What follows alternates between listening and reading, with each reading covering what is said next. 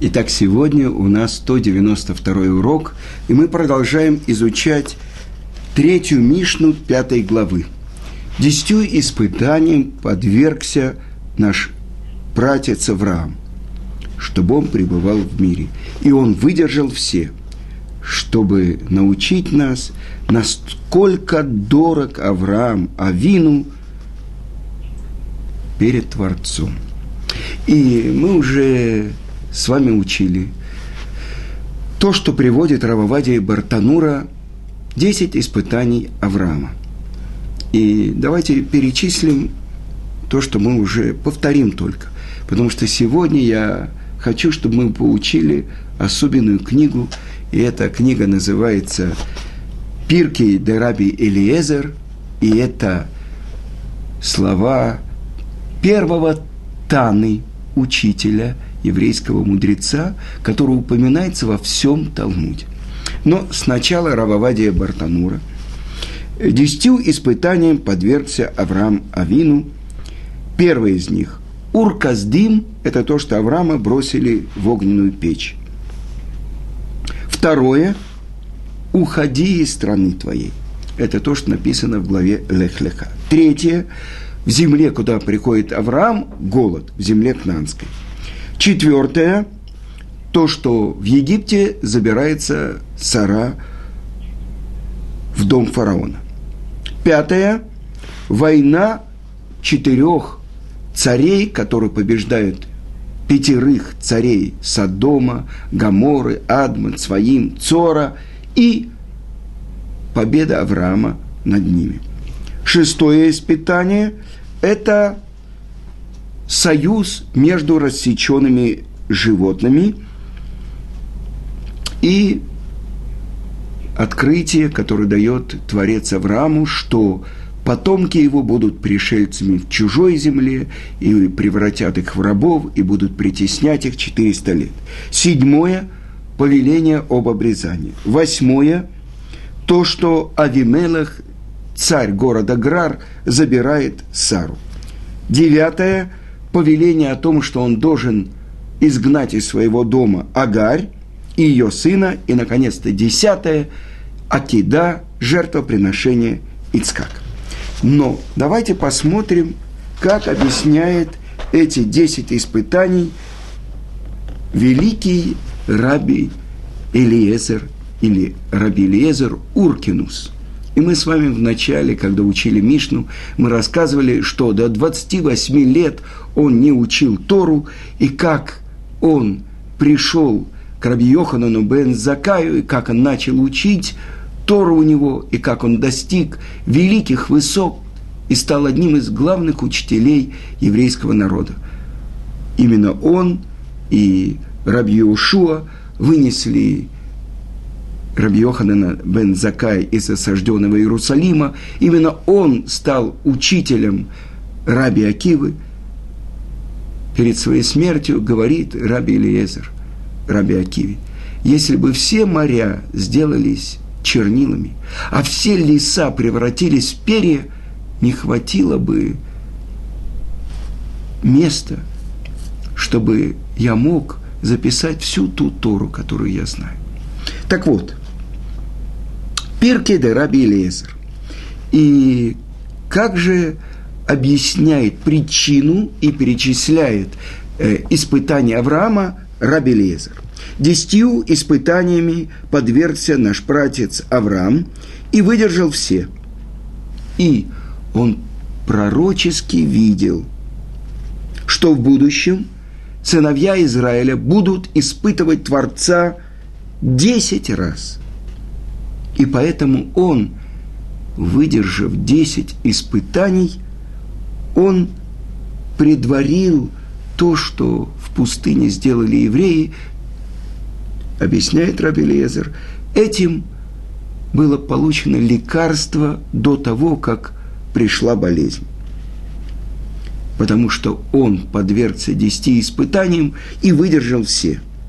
Первое испытание – и вот открывает Раби Лезер из Мидраша то, что когда родился Авраам Авину, Nimrod и его министры хотели убить новорожденного.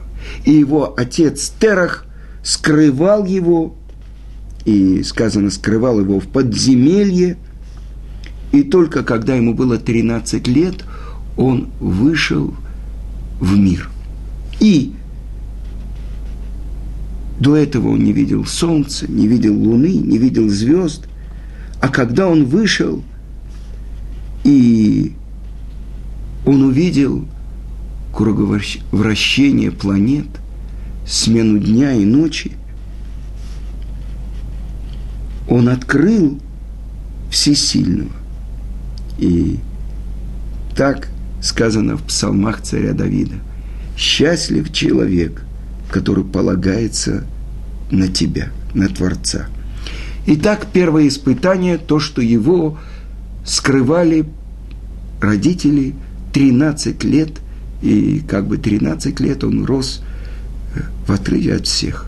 Но добавляет еще одну вещь Раби Лезер, что когда он вышел, он говорил на Лашона Кодыш, на святом языке, на котором записана Тара. Второе испытание. Nimrod, он бросил его в тюрьму, и он сидел в тюрьме 10 лет. И так говорит э, Рабелиеза, три года это было в одном лагере в Кута, а семь лет Бекарду.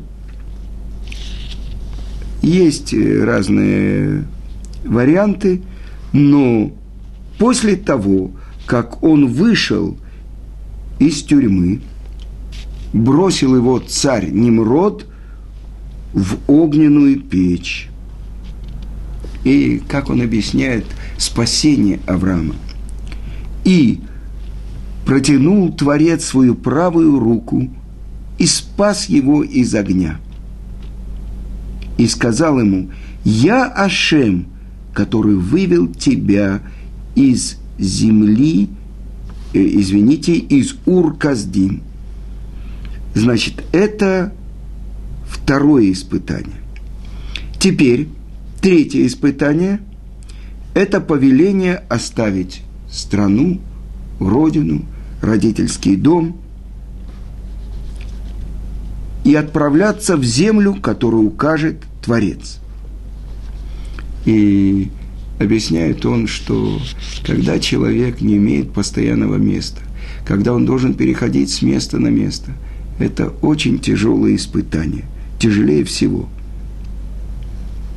И это то, что сказано, «Лех леха ми арцеха, ми муладетеха, ми бейтавиха, эля арец ашер арека». «Уходи из страны твоей, из родины твоей, из дома отца твоего, в землю, которую я тебе укажу. Испытание. Раши приводит, что когда человек находится в дороге, меньше людей его знают, уменьшается его имущество, потому что он должен покупать себе все – Э, его потомство не может родиться. Но в этом заключен намек. Так объясняет Балатурим. Лех леха. Казалось бы, лишнее слово в Торе. Достаточно было бы сказать лех, иди, отправляйся. Леха, как бы для себя. То есть Творец дает ему благословение, и имущество его увеличится – и имя его увеличится, он выходит как Авраам, самый важный человек в Арам на Араим, а он становится Авраам, Ав Амон Гоем Нататиха, отцом множества народов я тебя сделал. Увеличивается имя на буковку Гей. И третье, здесь у тебя не может родиться потомство, а в дороге, когда ты пойдешь, у тебя родится потомство, родится сын. Но где это заключено в самих словах, как записано это в Торе? И Баля Турим объясняет. Авраам прожил жизнь 175 лет. Числовое значение слова «лех», «леха» двух слов, 50 и 50, 100 ты отправляешься на сто лет. А в Торе впрямую сказано, что Аврааму в этот момент 75 лет. Больше того, лех-леха, когда тебе будет сто лет, у тебя родится сын. Казалось бы, лишние две буквы в Торе. А то, что невозможно перевести ни на какой язык, никакой перевод не может это вместить. Потому что Тара, она имеет 70 лиц или четыре уровня постижения. Простой смысл, намек, толкование и, наконец-то, тайна. Так вот это намек, который заключен в словах Торы. И это третье испытание. Четвертое испытание. Когда Авраам приходит наконец-то в землю Кнанскую, которую Творец обещает ему – сказано так в Пирке де Рабелезер, что никогда в мире не было голода до этого момента. Причем голод не во всем мире, а только в той стране, которую обещал Творец Аврааму, и он не усомнился в Творце. Это четвертое испытание. Наконец-то пятое испытание. Авраам бежит от голода и спускается в Египет. И он прячет свою жену в сундук. И когда на границе спрашивают его, что у тебя там, он говорит, есть товар. Какой товар? Может быть, это сукно, я заплачу как сукно. Может быть, это драгоценные камни, я заплачу как за драгоценные камни. Они открывают сундук и находят там Сару. И говорят, такая красавица – полагается только фараону. Продолжает Пирки де Раби Лезер, что когда забирают жену у мужа, когда человек это видит, это же самое большое страдание. И так объясняет Раби Тарфон. В ту ночь, когда была взята Сара – Та ночь, это была ночь Песаха. И Творец на фараона и на весь его дом привел, опустил удары, язвы, чтобы сообщить, что так будет в будущем. И продолжает Раби Лезер и учит, когда евреи будут выходить из Египта, на Египет обрушатся огромные удары, казни – как сказано, «Вейнага Ашем эт паро бенагаим гдолим» и опустил язвы Творец на фараона, язвы большие. А Раби бен Корха объясняет, что фараон, когда увидел, какая красавица, он хотел на ней жениться на Саре, и из-за язв он не мог это сделать, но из любви к ней он написал ей документ, купчую – что все золото и серебро, и вся недвижимость Египта он отдает царе. Больше того, он выделяет особенное место, землю Гошин, как э, подарок свадьбы. И когда она открывается ему, что она замужняя женщина, и что она ему запрещена даже по законам сыновей Ноха, и утром он зовет Авраама и говорит, что ты нам сделал, что это твоя жена, бери ее и забирай. И больше того, когда он видит, сказано, что Сара была больше пророчицей, чем сам Авраам. И что по ее повелению ангелы ударяли фараона. Когда он видит, что ангелы служат Саре, он из почитания к ней отдает и, ей свою дочку, принцессу. И это Агарь, которая становится рабыней Шивха Усары. Дальше. Следующее испытание. Когда фараон отправляет Авраама, он отдает ему золото, серебро, скот, рабов, рабынь и сопровождающих э, э, стражников, чтобы никто не причинил вреда э, Аврааму.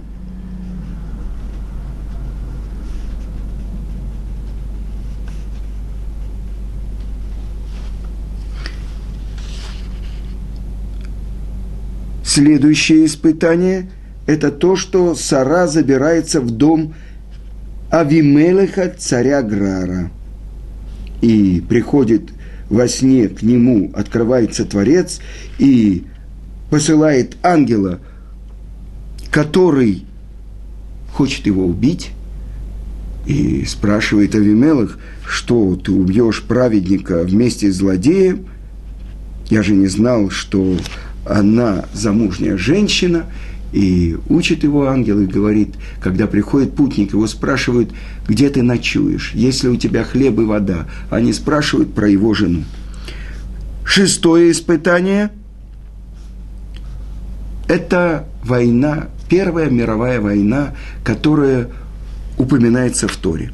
Когда пришел Амарафель, и это новое имя того царя, который возглавил Вавилонск, строительство Вавилонской башни, тот, кто бросил Авраама в огненную печь, именно он, объясняет Раши, Амарафель Амарло Поль, сказал ему, падай, это Немрод, и они приходят и воюют с царями Содома, Гаморы, Адма, своим, и забирают все имущество и всех жителей Содома. Почему?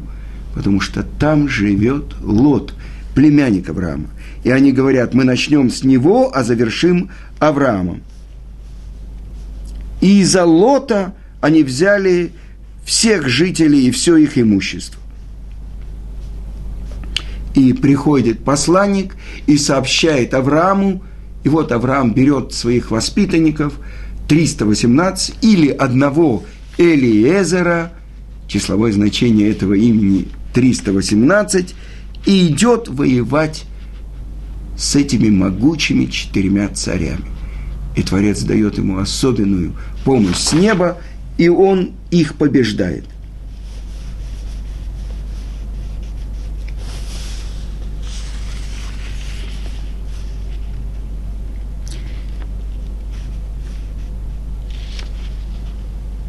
Следующее испытание – это пророческое видение, это заключение союза между рассеченными животными. Брит бен Аптарим. И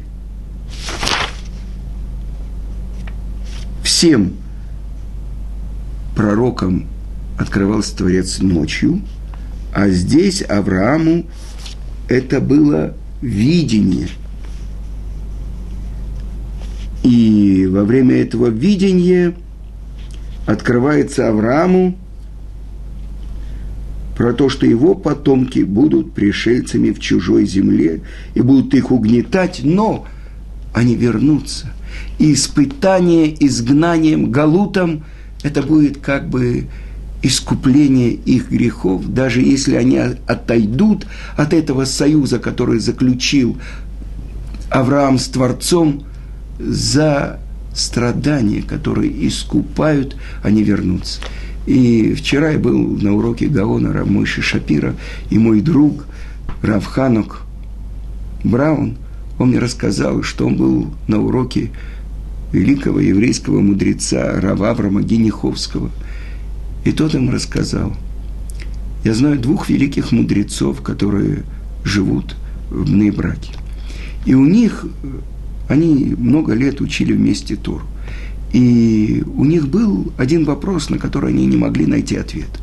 И они уже были пожилые люди, и один сказал другому, если кто-то из нас раньше окажется метифта де шамаем, в Ешиве, который на небесах, чтобы он открылся во сне и дал ответ. И вот умирает один из мудрецов. Проходит две недели, и он открывается во сне своему другу и говорит ему так. Ты знаешь, то, что впрямую написано в Талмуде, что человек не знает глубины суда, который его ждет за каждый поступок, за каждое слово, за каждое неверное движение. Его ждет очень суровый суд. И этот человек, этот мудрец – говорит своему другу, что суд, на котором я был, Это очень страшно. И я не мог бы найти оправдание, что мне помогло те страдания, которые я испытывал в мире. Это мне принесло большое облегчение. И когда проснулся этот мудрец, он попросил страданий. И он очень тяжело заболел.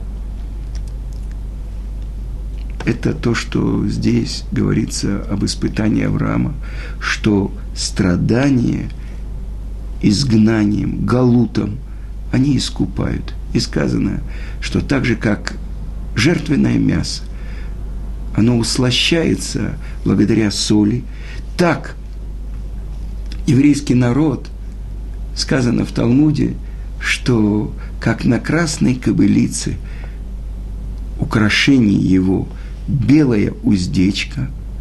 Так для еврейского народа бедность, страдания, они хороши для него. Почему? Сказано так, говорит царь Шлому, царь Соломон, что тот, кто жалеет ударов для своего сына, он его не любит. Что это значит?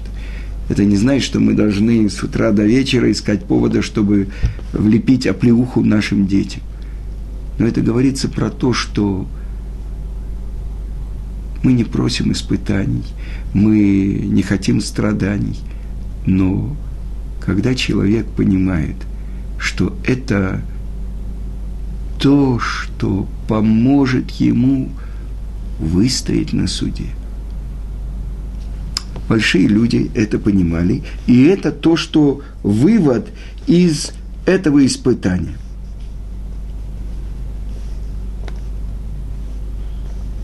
Восьмое испытание.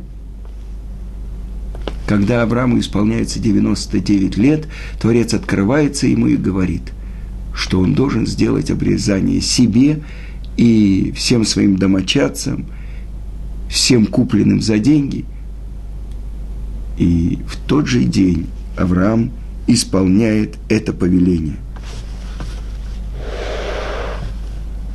Как сказано, Бецем Айом Азе. В какой же день делает Авраам обрезание? Объясняет Пирки Дараби Лезер, что это был день искупления, Йом Кипур.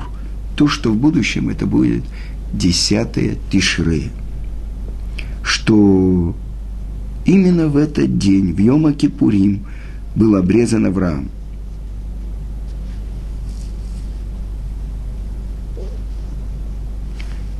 И эта кровь обрезания, она искупает все нарушения. Как сказано, кибайома зей хапер алейхим, летаэратхем, потому что в день тот искупит он вас и очистит вас –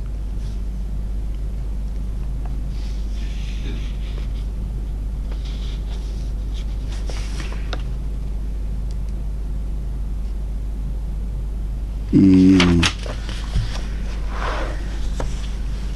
следующее испытание, девятое испытание, то, что Авраам получает повеление о том, что он должен изгнать Агарь и ее сына Ишмаэля, потому что Сара рассказывает, что он поклонялся идолам, он занимался развратом, и он угрожал смертью ее сыну Ицкаку. И один из самых богатых людей мира, тот, кого все цари провозгласили царем над собой, он прогоняет своего сына вместе с его матерью и дает им только мех, наполненный водой и немного хлеба. Почему настолько Авраам ненавидел идолопоклонство? Сказано, что у Авраама была книга об идолопоклонстве, в которой было 400 глав. У нас есть всего несколько глав в Вавилонском Талмуде в трактате Аводазара. И, наконец-то, наступает десятое, самое страшное испытание – жертвоприношение Ицхака или Акида. И так обращается Творец к Аврааму и говорит, «Кахна, эт бинха, эт ехидха, ашерагавта, эт ицкак». Возьми, пожалуйста, обращение Творца мира к Аврааму. Возьми, пожалуйста, сына своего, у меня два сына, единственного, каждый единственную своей матери, которого любишь, я двоих люблю, Ицхак, и вознеси мне его во всесожжение на одной из гор. И здесь на самом деле должны разрушиться небеса, и невозможно продолжение. Ведь Авраам в этот момент ему 137 лет, а его сыну Ицкаку 37 лет. Откуда мы учим это? Потому что в результате того, что было сообщено Саре о том, что вознесен Ицкак на жертвенник, и вот вознесен над ним нож, и вот сейчас его должны зарезать, отлетела ее душа. А сказано в главе Хаи Сара, что Сара прожила 127 лет, а ей было 90 лет, когда рождается Ицкак. Итак, чтобы каждый на месте Авраама сделал. Это ошибка, это невозможно. Ведь сам Творец открылся Аврааму и сказал, «Киба и Кареля Хазера». В Ицкаке наречется твое потомство. И вдруг Творец открывается ему и говорит, что его он должен вознести на все сожжения. Все долгие годы своей жизни Авраам больше ста лет, он учит весь мир – что Творец не требует человеческих жертв. И сейчас он сделать должен то, что против всей его, всей его учебы, которую он выучил, то, чему он учил других людей. Что будет завтра? Нету того, кто будет продолжать его дело. Будет охуление имени Творца. И он понимает, что Творец не хочет этого. С другой стороны – Авраам, который все милосердие, все качество хеседа, безграничное отдавание. Сейчас этот, который милосерден каждому приходящему в его шатер, он должен быть жестоким по отношению к своему самому любимому в мире человеку, своему сыну Ицкаку. Тот, кто должен продолжить его дело, служение Творцу – и несмотря на это, Авраам исполняет. И сказано, что Сатан обращается в виде старца и говорит, куда ты ведешь своего сына? Учить Тору. Я слышал за завесой там наверху, что ты должен его принести во все сожжения, и я это сделаю. Он обращается к Ицкаку, куда тебя ведет твой полоумный отец? Отец, то, что он должен исполнить, только то, что велит ему Творец – и он исполнит. И написано так в Торе. Спрашивает Ицкак у своего отца, отец,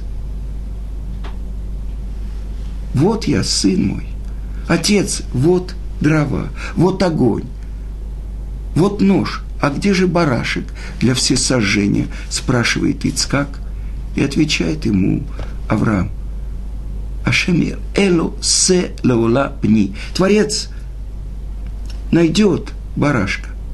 А если не будет барашек, то это будешь ты, мой сын. То есть это повеление Творца я исполняю. И дальше нас сказано так в Торе, «Ваилху шнейхем яхдав» и пошли оба вместе. Так же, как Авраам готов исполнить волю Творца, которая противоречит всему его пониманию – которое выше его понимания. Но если это требует Творец, то несомненно, что именно это то, что он должен сделать. Ицкак, если это воля Творца, я отменяю свое желание перед его желанием. И это то, что написано в Торе, это то, что говорит ангел-посланник в тот момент, когда Авраам уже заносит нож над связанным Ицкаком, Киата ядати киерейло кимата. Сейчас я знаю, что трепещешь ты перед Творцом и не пожалел сына своего, единственного, ради меня. Но разве Творец не знает, что в сердце у Авраама. Это десятое испытание. Последнее. Он знает. Но сатан и народы мира спрашивают, почему ты взял и выбрал этого и отвергаешь этих, ведь будут изгнаны кнанские народы из земли, которую ты обещал Аврааму и его потомкам. Сейчас у меня есть что им ответить. Это десять испытаний Авраама, которые он выдержал все. И за его заслуги мы получили все то, что со всех сторон был испытан Авраам. Это то, что мы получили как наследство. Вы знаете, что есть особенный анализ, которым проверяют, оказывается, коины, у них один состав крови, у левитов другой, у Израиля третий. То есть это уже вошло в наши гены, в наши кровяные тельца. Это то, что мы получили от Авраама. Последняя деталь, которую я хочу сказать, тот нож, который поднимает Авраам, чтобы привести в приговор, испол, исполнить повеление Творца, в Торе он называется Маахелет. Ну почему? Охель. Так объясняет Раш, используя Мидраш, что за заслугу вознесения этого ножа до сегодняшнего дня получает пропитание еврейский народ. И это то, что просит Авраам. Чтобы было засчитано перед тобой, как будто я вознес его на самом деле. И когда он делает это все с бараном, который Творец посылает ему, который запутался своими рогами в кустах, говорит ему, просит Авраам, чтобы это ты вспомнил, когда ты будешь судить моих потомков. И это то, что мы читаем – самый грозный день года, в день суда в Рошашана.